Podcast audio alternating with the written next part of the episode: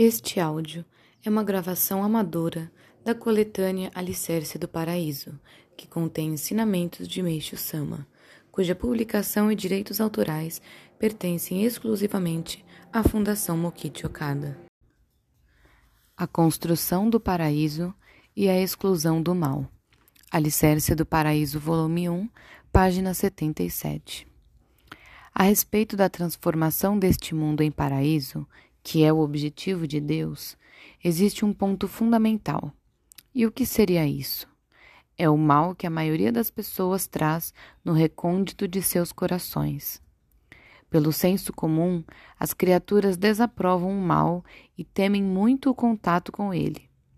Desde tempos remotos, elas condenam o mal por meio da moral e da ética, e esse também é o objetivo principal da educação.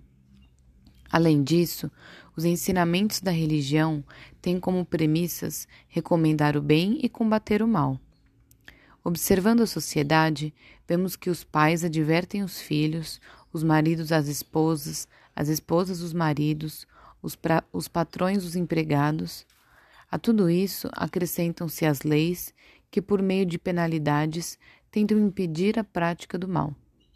Entretanto, é incompreensível que, apesar de todo esse esforço, o número de pessoas más é incalculavelmente maior que o de pessoas boas.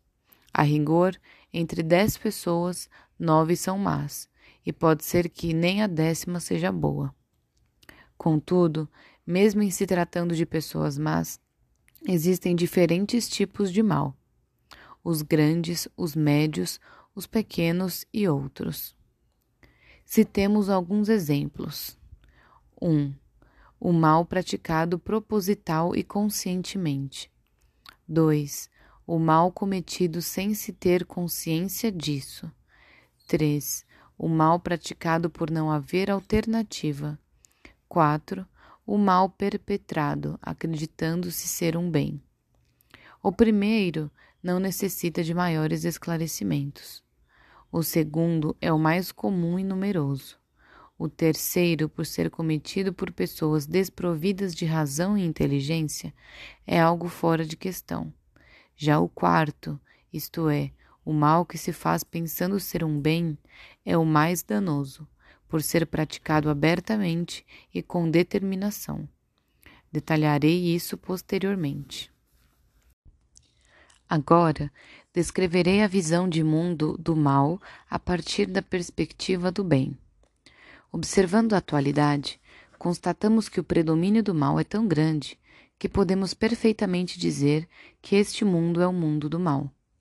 Temos conhecimento de inúmeros exemplos de homens de bem que foram atormentados pelos perversos. Da situação inversa eu nunca ouvi falar.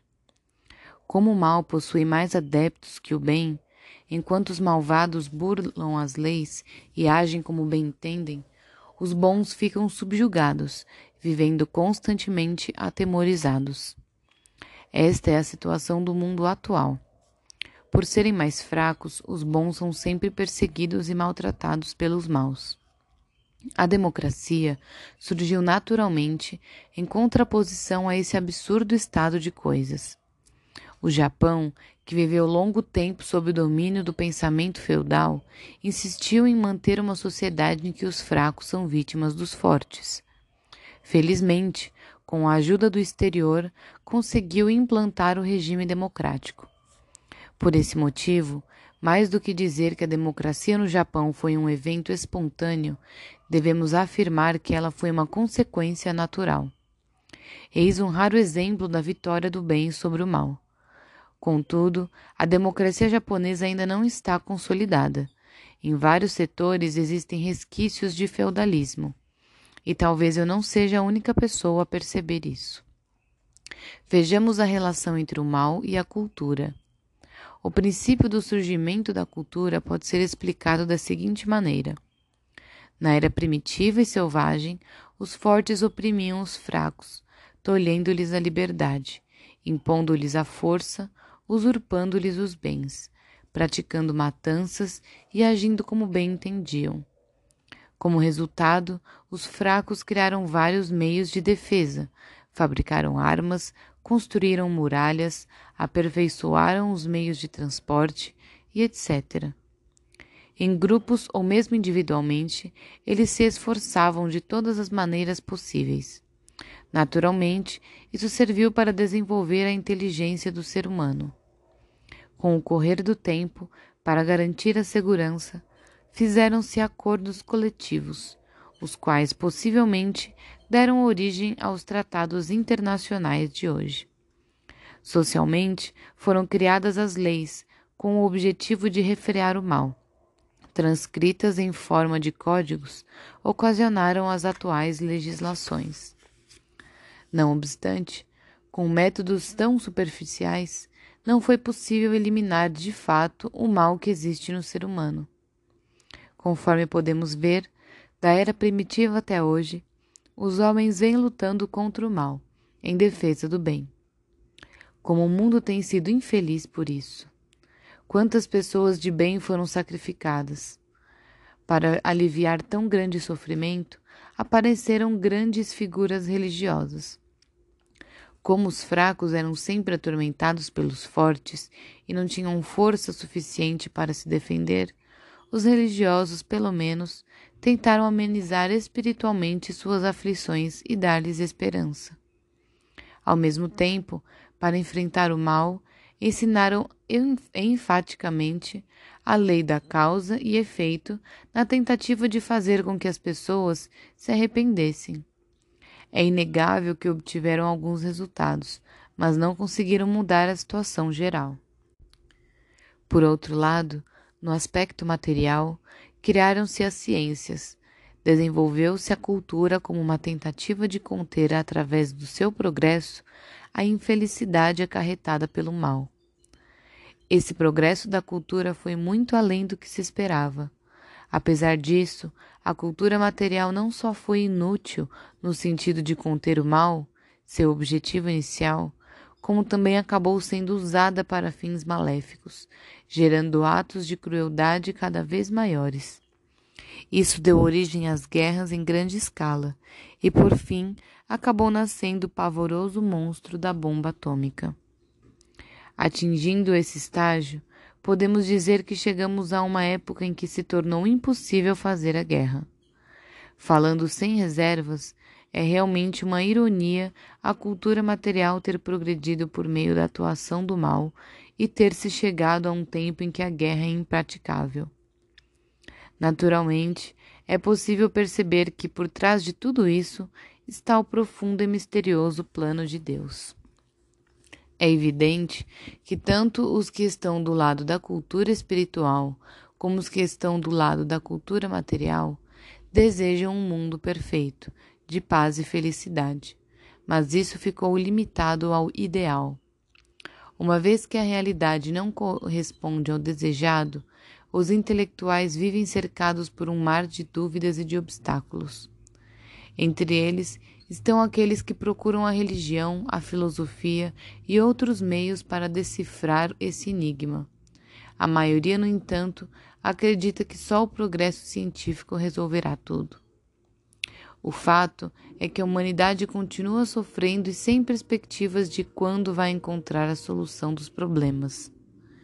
A partir de agora, escreverei em detalhes o que penso a respeito de como vai ficar o mundo no futuro. Se o mal é a causa fundamental da infelicidade humana, conforme dissemos, surge a seguinte dúvida: por que Deus o criou? Esta é a pergunta que mais tem atormentado o ser humano até os dias de hoje. Eis, porém, que finalmente Deus esclareceu a verdade, que eu passo a apresentar. Em primeiro lugar, por que o mal foi necessário até hoje? Porque através do conflito entre ele e o bem, a cultura material pôde progredir e se desenvolver até o estágio atual. Não é surpreendente? Não poderíamos sequer imaginar que na realidade esta era a verdade. Um exemplo disso é a guerra. A guerra ceifa milhares de vidas e, por ser tão trágica, constitui o maior temor do ser humano. Para este livrar-se dessa catástrofe, usaram-se todos os recursos da inteligência e nem precisamos dizer o quanto isso acelerou o progresso da cultura. Podemos fazer tal afirmativa porque a história nos mostra claramente que após as guerras, a cultura fez enormes avanços tanto nos países vencedores como nos vencidos. Todavia, se as batalhas chegassem ao extremo ou se prolongassem demasiadamente, os países envolvidos seriam aniquilados, o que representaria a destruição da própria cultura.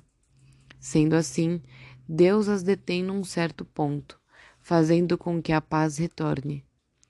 A alternância de períodos de guerra e períodos de paz é a própria imagem da história do mundo. Na sociedade, a situação é idêntica. Os criminosos e as autoridades vivem numa constante competição de inteligência. Os desajustes de relacionamento entre as pessoas também são decorrentes da luta entre o bem e o mal.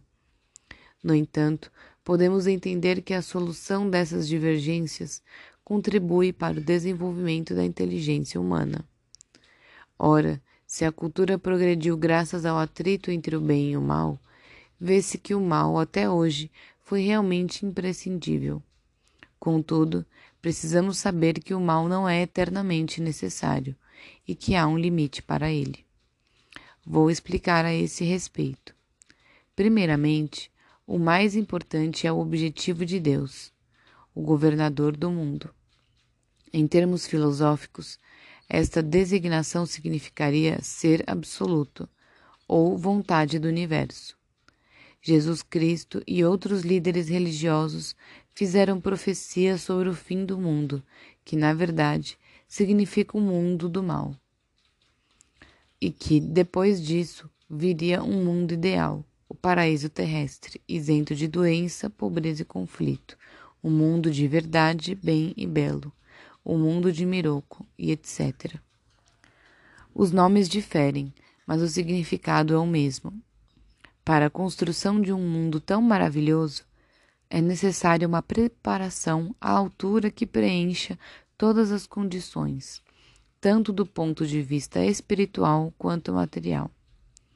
De acordo com o plano de Deus, a primeira condição era que o progresso material fosse alcançado, pois o progresso espiritual não está preso ao tempo, podendo ocorrer de uma só vez, ao contrário daquele que necessita de muitos e muitos anos.